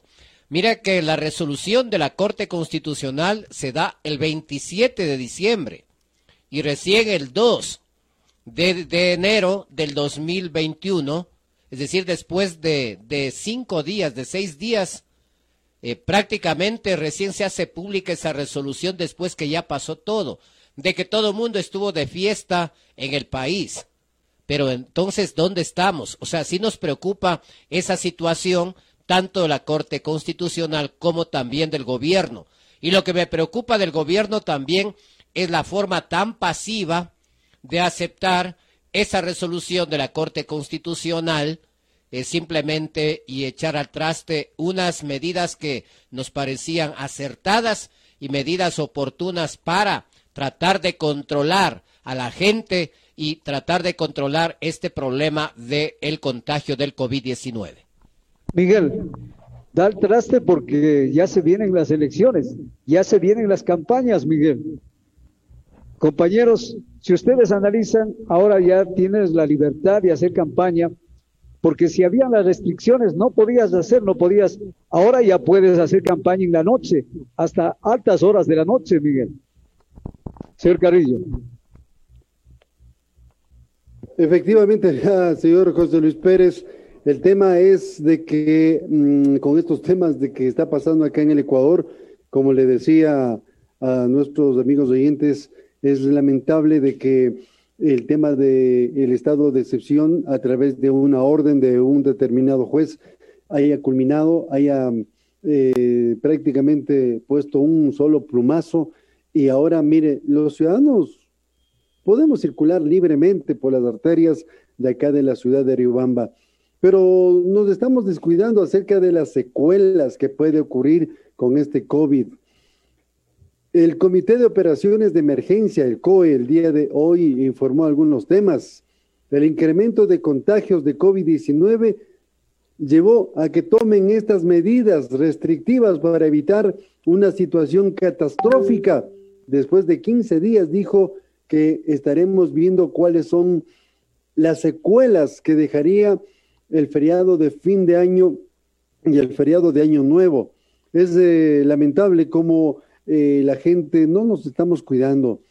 Hacemos un llamado a la colectividad, hacemos un llamado a la ciudadanía, porque eh, lamentablemente esto del COVID-19 da mucho que decir. El Ministerio de Salud o el ministro de Salud, Juan Carlos Ceballos, dijo que con corte 2 de enero se registran 214.614 casos confirmados por COVID-19. Informó que la velocidad de transmisión se ha incrementado en, en, en 17 provincias. En tres existe una disminución mínima, pero en las otras, lamentablemente, existe gran cantidad de gente que está contagiada con el COVID-19. Y entre una de las provincias es Guayas, la otra es Pichincha, y se están tomando ya algunas medidas para evitar este tema del COVID, Miguel. Compañeros, de lo que nosotros conocemos y de lo que se informó hasta el fin de año, es de que los hospitales públicos o el sistema de salud pública en el Ecuador está prácticamente llena. Las UCI en los diferentes hospitales públicos están llenos, especialmente, especialmente en Quito, en Guayaquil y en otras ciudades del país. Acá en Riobamba también se hablaba de que están eh, prácticamente llenos eh, los, eh, los hospitales y las UCIs. Entonces, mire usted, o sea, la situación no es que ya se ha terminado, no es que eh, ya eh, todo debe volver a la normalidad. Acá tengo una información que dos candidatos presidenciales, a pesar de la pandemia, están haciendo campaña por mercados en diferentes ciudades del país. ¿Qué va a pasar? ¿Qué va a pasar? Yo creo que más allá de del tema de cálculos políticos o, otras situaciones, yo creo que tanto el gobierno cuanto la Corte Constitucional y todos los organismos del Estado tienen que velar primero por la vida del pueblo ecuatoriano. Que esta segunda ola no nos tome desprevenidos como nos tomó la primera ola. Es hora de que las autoridades, el gobierno nacional, el sistema de salud y las autoridades en cada provincia sean más responsables y definitivamente busquen mecanismos para tratar de controlar este tema de la pandemia, el avance de la pandemia en Ecuador. Esperemos ver qué pasa, compañeros. José Luis. Mire, el cantón Riobamba debería tomar decisiones. No se ha escuchado eh, qué decisiones están tomando eh, las autoridades eh, cantonales, la gobernadora, alcalde y todas aquellas que son responsables de estos temas, de Miguel Carrillo, porque en definitiva son aquellos, el gobierno nacional se lavó las manos y pasó todo esto a los eh, COES eh, cantonales y ellos tienen que tomar decisiones. En el caso del contagio comienza a apresurarse, pues tomar decisiones importantes para que la ciudadanía como Miguel acaba de manifestar, de que como que han perdido el miedo, los ciudadanos andan con tranquilidad, como que ha finalizado esta pandemia en grupos, no se ponen las mascarillas, no guardan las distancias, eh, pues, eh, o sea, ya no tienen ese temor como fueron los primeros meses del contagio, pero lo que aquellas personas que no tienen miedo es porque no han perdido a un ser humano o algún familiar. El momento en que ellos pierdan a un familiar, algún amigo o alguien más cercano a ellos, ahí van a darse cuenta de que esta enfermedad es grave. Efectivamente, efectivamente, mire, acá tenemos también las resoluciones del COE cantonal que hoy, hoy en la mañana se, se reunió el COE Nacional se reunió ayer, ha ratificado que las clases y los planes pilotos para retorno a la educación presencial en el Ecuador están suspendidas. Más adelante les daremos a conocer cuáles son las principales resoluciones que se tomaron en el COE cantonal de Riobamba. Y una de esas resoluciones, José Luis, Miguel Ángel y amigos que nos escuchan, fue la libre circulación vehicular en el cantón Riobamba. Es decir, el COE cantonal de Riobamba ratificó hoy en su reunión de que la circulación de vehículos en el cantón Riobamba está libre y abierta, compañeros. ¿Qué les parece? Efectivamente, vea, compañeros, es una pena, es una pena que lo que está ocurriendo acá en la ciudad de Riobamba, en la provincia de Chimborazo, esto de mm, el COVID-19 lamentablemente a todo el mundo nos ha cambiado la vida. Hoy en horas de la mañana esto, nosotros estuvimos conversando con el director distrital de Chambo Riobamba, el máster Wilson Molina, quien reflexionaba y hacía un análisis de decía que lamentablemente ningún establecimiento educativo iniciará sus actividades académicas en forma semipresencial o presencial en los establecimientos educativos. Él decía que hay que esperar hasta segunda orden para verificar cómo está el tema de los proyectos o los planes del, del PICE que estaban realizando o están realizando cada uno de los establecimientos educativos.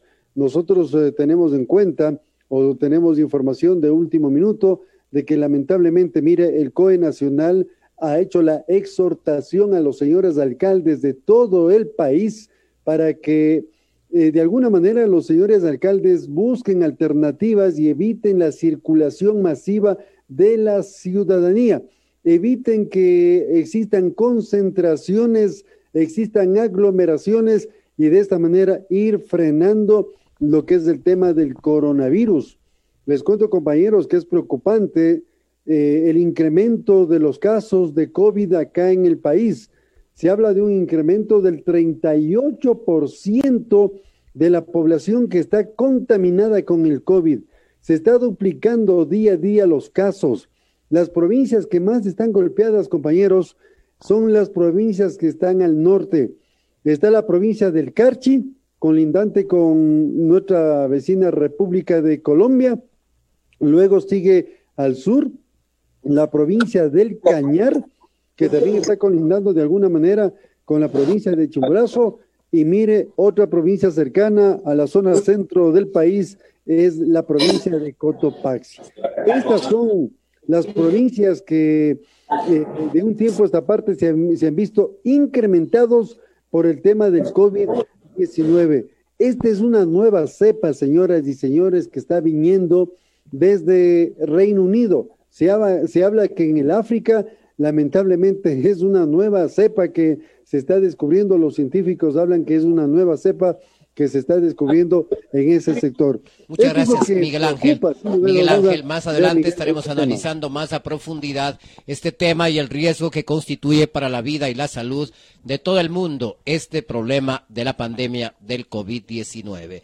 Es el momento para saludar con nuestro invitado, el señor licenciado Fernando Villavicencio, eh, reconocido periodista del Ecuador, eh, autor de de muchas investigaciones que develaron también actos de corrupción en el Ecuador, entre ellos el caso Arroz Verde, o más conocido como caso Sobornos 2012-2016, donde ya hay una sentencia y efectivamente allí están ya eh, algunos eh, detenidos, pero otros están prófugos, como el expresidente Correa.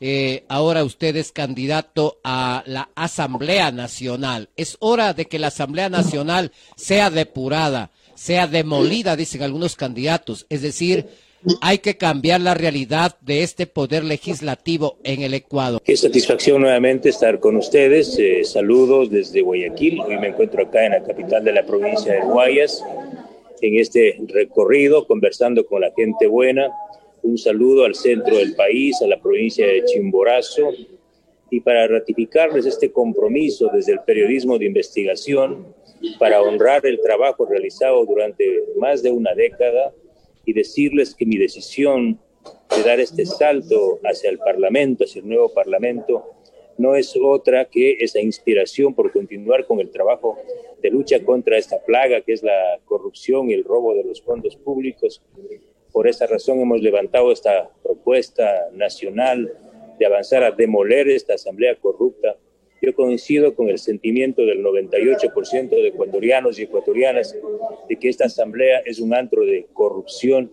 Hoy mismo más de 70 asambleístas están siendo investigados por la Fiscalía y la propia asamblea y de ellos 50 están planteando, están corriendo para la reelección. Yo les digo a los eh, amigos ecuatorianos, si alguien me puede señalar un solo gran caso de corrupción que haya investigado esta asamblea en los últimos 13 años y no existe, es decir, una asamblea del silencio, una asamblea cómplice de la corrupción que nació bajo inspiración de Correa, copiando la idea de Hugo Chávez, este gobierno dictatorial del gobierno de Venezuela.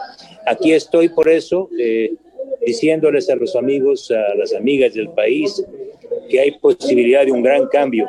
Cuenten conmigo, la gente buena va a ganar y vamos a recuperar lo robado. Fernando, ¿es posible, es posible cambiar la realidad de este país desde, desde el ámbito de la legislación, la fiscalización, es decir, desde la Asamblea? ¿Es posible aquello eh, hay una propuesta de, del candidato presidencial de su coalición, de César Montúfar, que definitivamente dice que los recursos que estaban destinados, que están destinados para lo que es franjas publicitarias, para promoción electoral, más bien se destina a lo que es la pandemia.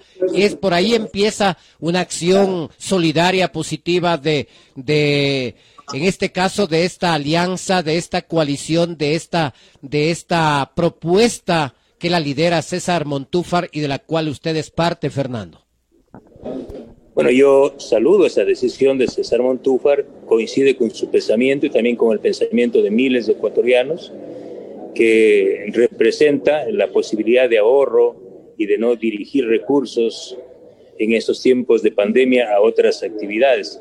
Pero los temas grandes, los temas de fondo eh, en la lucha contra la corrupción está en eh, poder recuperar miles de millones de dólares de los sobreprecios.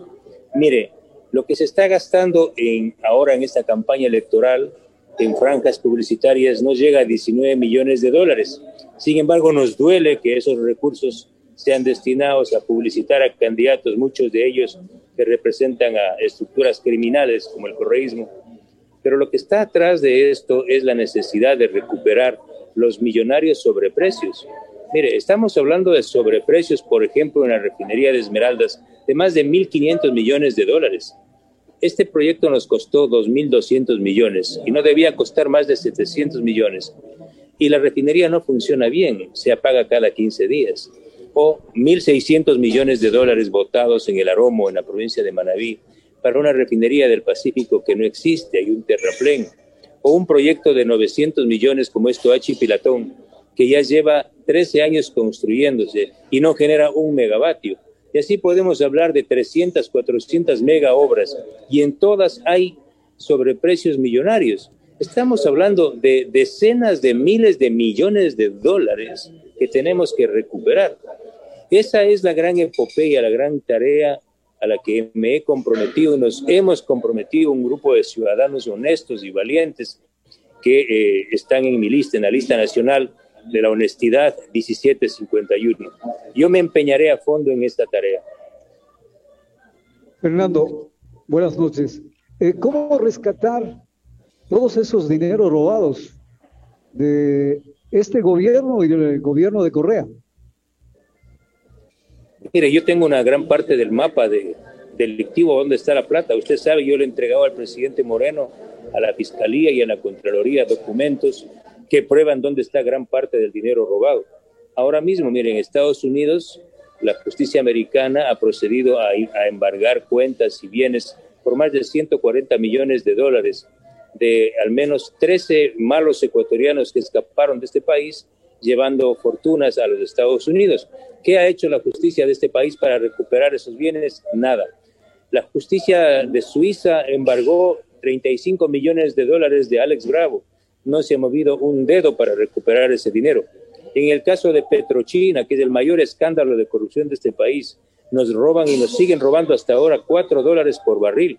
Si usted suma desde el año 2009 hasta la fecha, la cifra supera los 5 mil millones de dólares y no hay autoridad, no hay fuerza humana capaz de parar y recuperar ese dinero.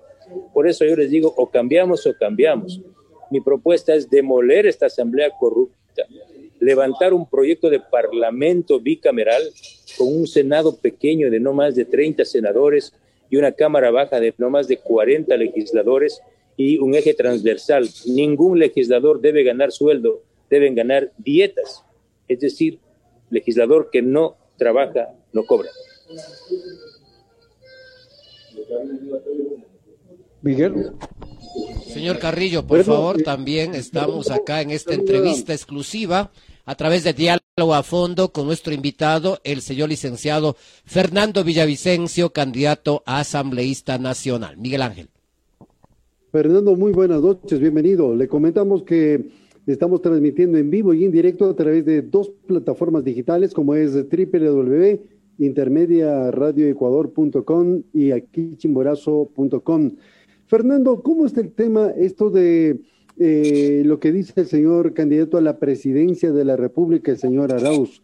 Él señala que no va a haber indulto para el señor presidente Correa pero sí señala que de pronto la justicia tendrá que revisar cada uno de los procesos y será ella quien dé el indulto a los actos de Rafael Correa. ¿Qué piensa sobre estas declaraciones que hizo hoy el señor candidato Arauz?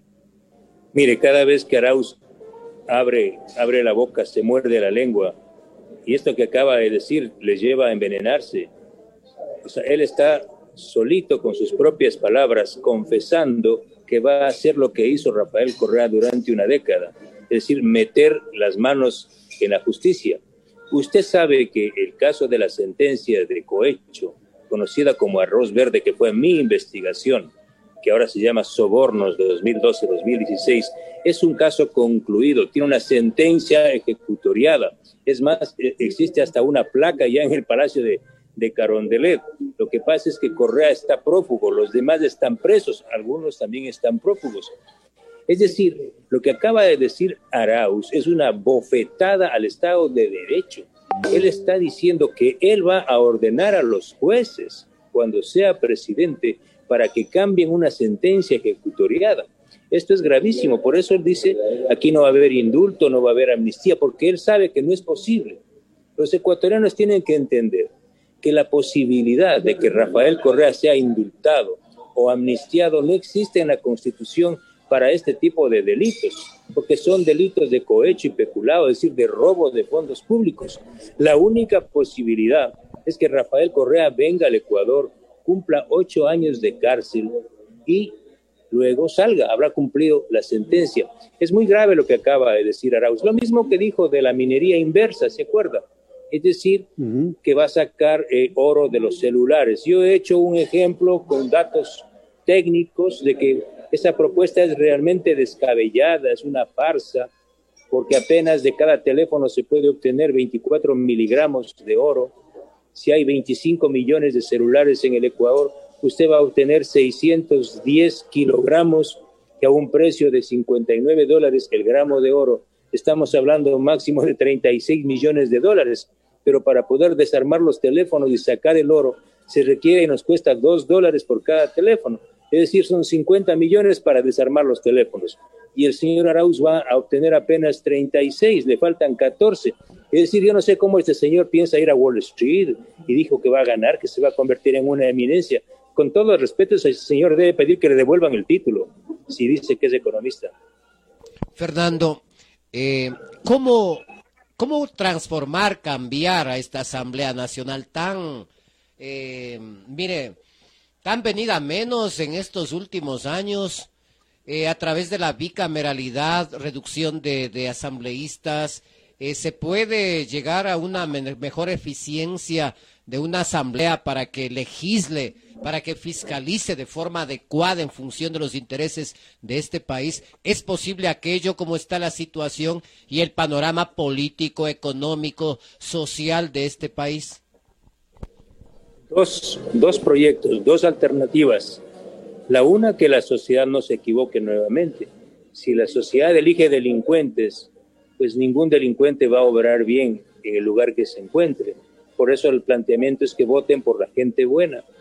Y segundo, es necesario cambiar esta asamblea. Esta asamblea no sirve, fue creada por el chavismo para que se convierta en el patio trasero del Ejecutivo. Mire, ¿por qué razón Correa gobernó por decreto? Porque tienen una asamblea y una estructura hecha a la medida.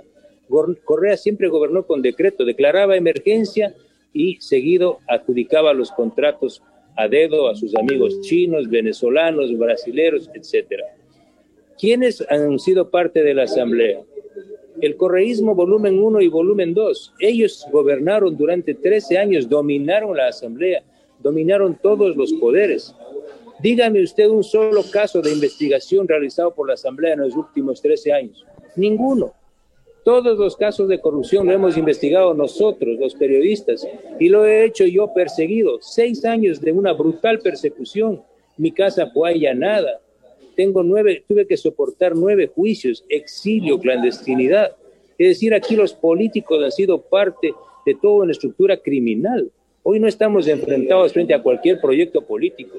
Yo puedo disentir y discrepar con otros partidos, pero estamos frente a una amenaza seria de una estructura criminal que es liderada por un prófugo sentenciado. O sea, Correa Fernando, es un prófugo. Fernando, recordemos que este gobierno, que ya se va también de Moreno, que no ha hecho nada para combatir la corrupción, dijo que iba a hacer una cirugía mayor a la corrupción, pero nada de eso ha ocurrido.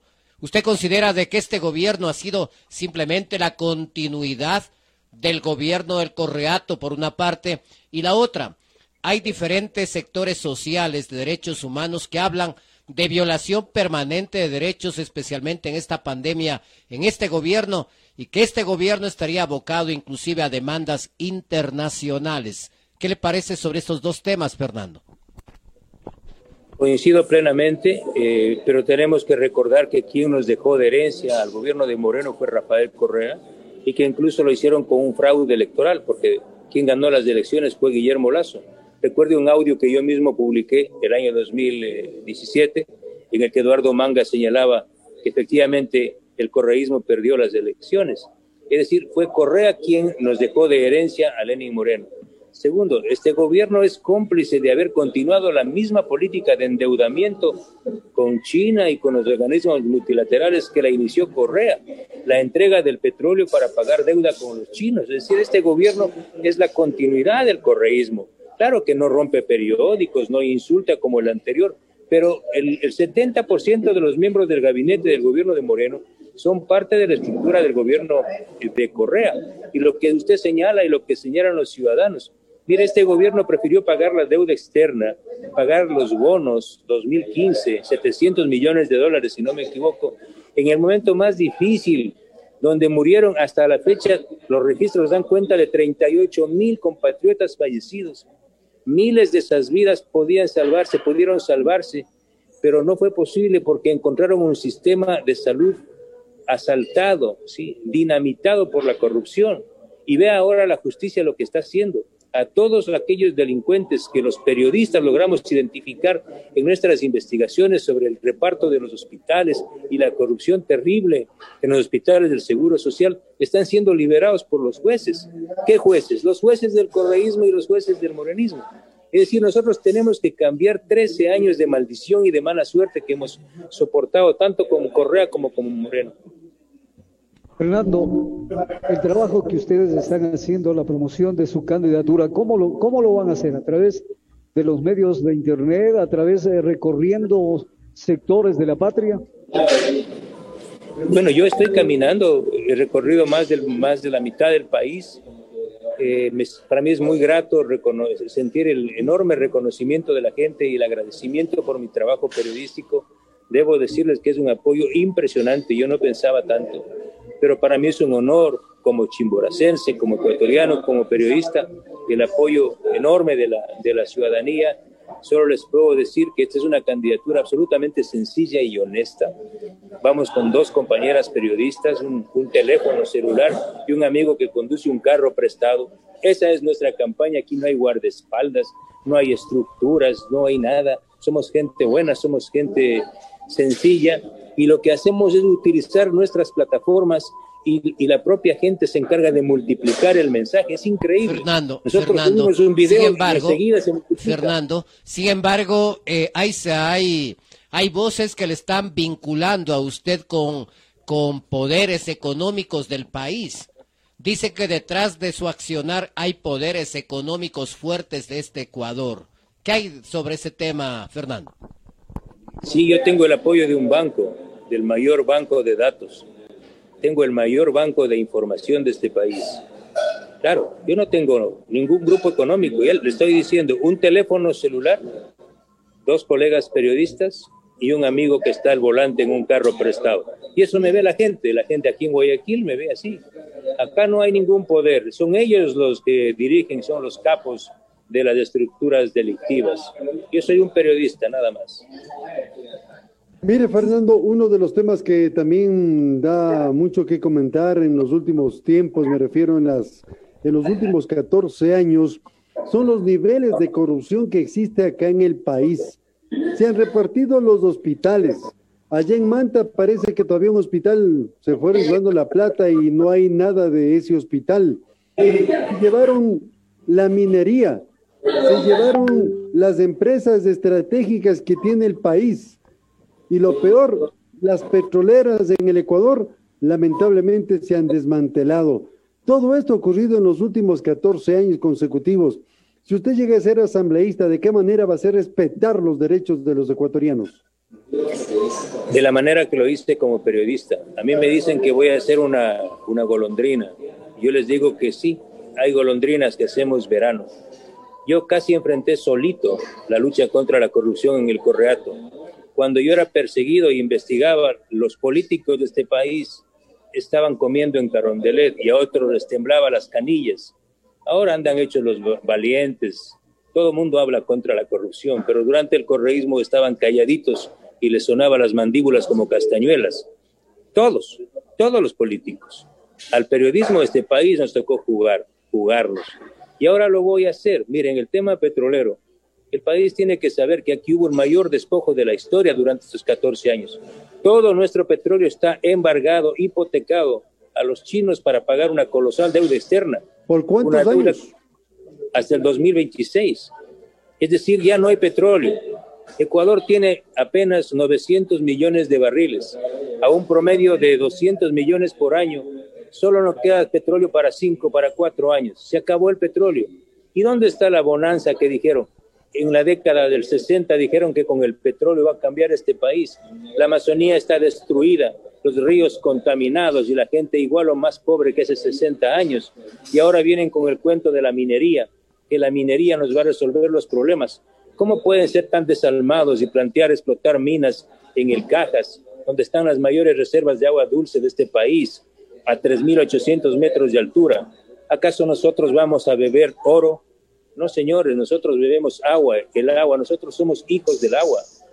Es decir, es el mismo discurso de hace 60 años para beneficiar a los grandes grupos de poder. Esas serán mis banderas y son mis banderas, la defensa de la naturaleza, la defensa del agua, la defensa de los derechos humanos. Déjeme decirle, yo he hablado y a mí me duele la, la suerte y la desdicha de Patricia Gabela la esposa del coronel Jorge Gabela, asesinado en el gobierno anterior. Es un caso que también se va a reabrir en los próximos días. Pero yo me comprometo desde la Asamblea porque siento el dolor de Patricia. He compartido con ella, he escrito más de cinco reportajes sobre el caso Gabela. Mira, no puede ser posible que aquí hayan asesinado a un general que se oponía a la compra de helicópteros de forma corrupta como hizo el gobierno anterior cuatro de los siete helicópteros se cayeron y el general fue asesinado en su casa. Ha pasado, diez, ha pasado una década y no hay una sola investigación en firme. Recién la fiscalía acaba de abrir una. Esto, esto no puede quedar así. Igual el asesinato de José Tendetza, un líder shuar que fue asesinado por oponerse a la presencia de la minera china EXA en Zamora Chinchipe, o el asesinato del de eh, abogado Alcíbar en la provincia de Manabí, igual de Quinto Pazmiño, del colega periodista Fausto Valdivieso, del policía del GIR, Roilán Jiménez. En este país hay decenas de personas desaparecidas y asesinados, igual de David Romo, este joven que hasta la fecha aparece su cuerpo. Es decir, yo estaré en primera línea, en primera, en primera fila, defendiendo los derechos humanos y exigiendo que se castigue y se sancione a quienes violaron de la forma terrible como lo hicieron durante el gobierno de, Correa. Fernando, es decir, todavía hay mucho, mucho que investigar y que sancionar sobre lo que fue esa década del correato Ecuador. Sin duda, yo déjeme decirle, en los casos de corrupción no, no hemos investigado ni siquiera el 5%. Es decir, el caso Sobornos fue el inicio. Arroz Verde fue solo el mecanismo. ¿sí? Ahora hay que investigar el fondo, los delitos de peculado, dónde están los centenares de millones de dólares de sobreprecios. Es decir, aquí casi no se ha investigado nada. Arroz verde solo el mecanismo, la puerta al infierno, como señalé hace un año cuando... Fernando, muchas gracias por la entrevista, muy amable. ¿Cuándo regresa a su tierra, a Chimborazo, a su provincia? En 10 días estaré en Alausí y en Riobamba, sin duda, y en Guamote también.